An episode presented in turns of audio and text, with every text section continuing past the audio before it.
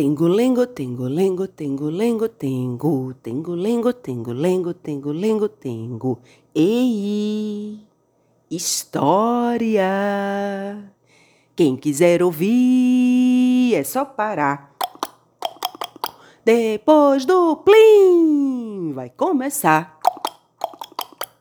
Tengo-lengo, tengo-lengo, tengo-lengo, tengo. Tengo-lengo, tengo-lengo, tengo-lengo, tengo.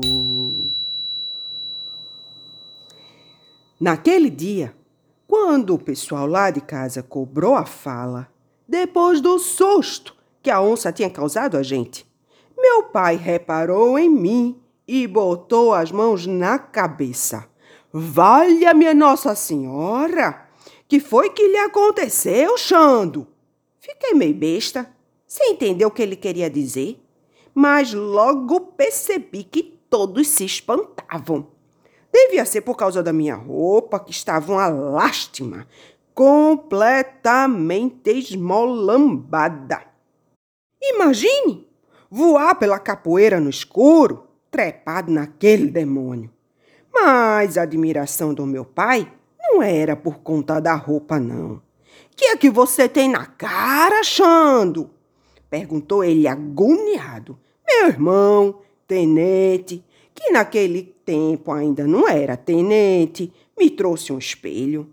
Uma desgraça, meus amigos, nem queiram saber.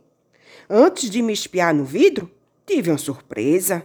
Notei que só distinguia metade das pessoas e das coisas. Era extraordinário. Minha mãe estava diante de mim e, por mais que eu me esforçasse, eu não conseguia ver todo o corpo dela. Meu irmão me aparecia com um braço e uma perna. E o espelho que me entregou estava partido pelo meio. Era um pedaço de espelho. Que atrapalhada será esta? Diz comigo. E nada de atinar com a explicação. Quando me vi no caco de vidro, é que percebi o um negócio. Estava com o focinho em miséria, arranhado, lanhado, cortado, e o pior é que o olho esquerdo tinha levado sumiço.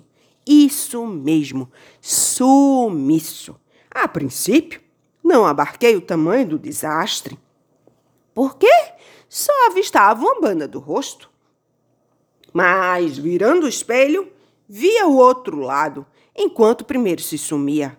Tinha perdido o olho esquerdo, e isso era por isso que eu só enxergava as coisas incompletas. Baixei a cabeça, triste, assuntando na infelicidade, mas já procurando um jeito de me curar.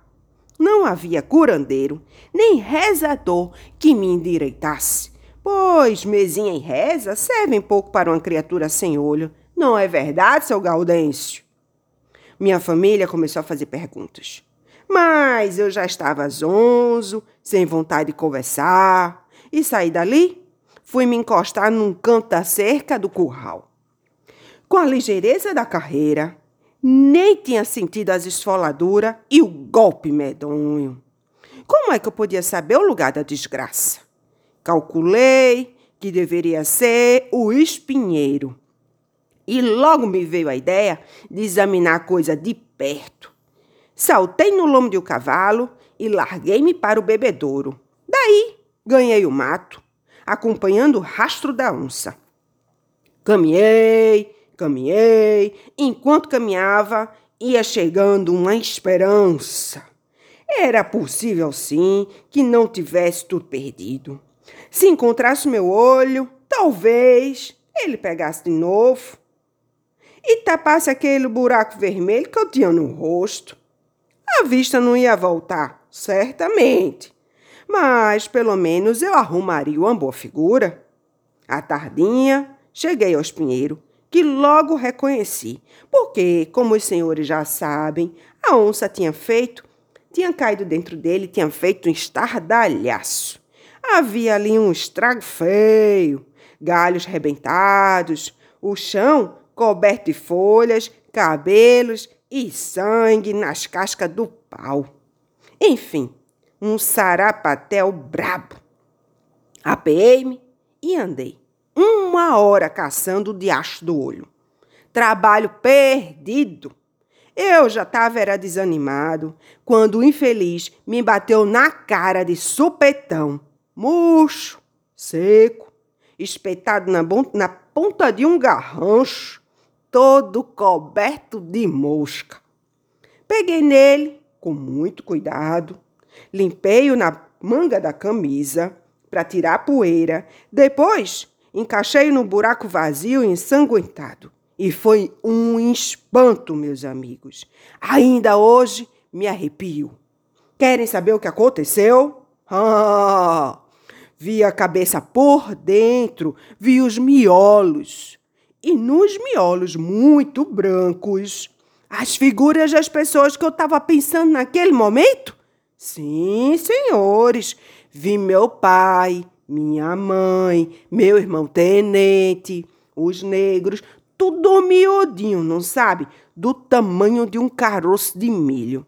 É verdade. Ah.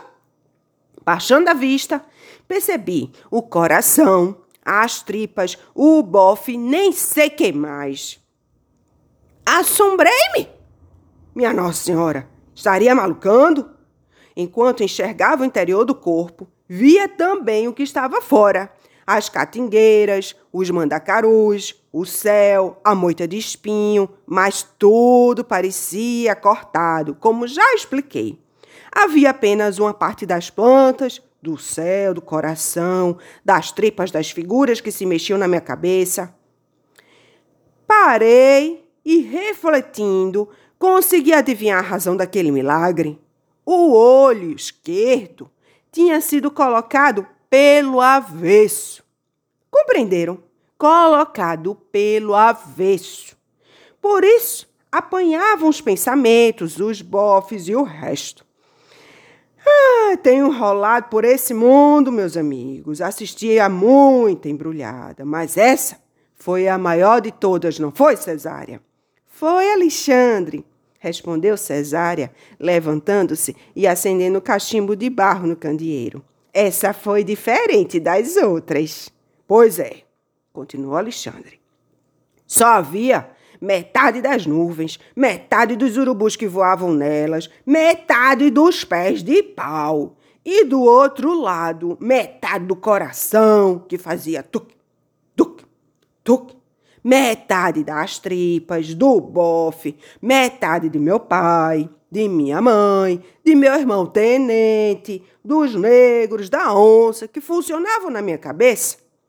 Meti o dedo num buraco do rosto, virei o olho e tudo se tornou direito novamente. Sim, senhores, aqueles troços do interior se sumiram, mas o mundo verdadeiro ficou ainda mais perfeito que antigamente.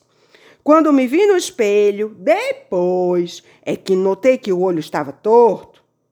Valia a pena consertá-lo? Ah, eu achei que não valia. Foi o que eu disse comigo. Para que bulir no que está quieto?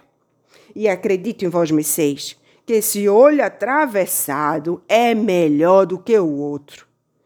Alexandre bocejou, estirou os braços e esperou a aprovação dos ouvintes. Cesária balançou a cabeça.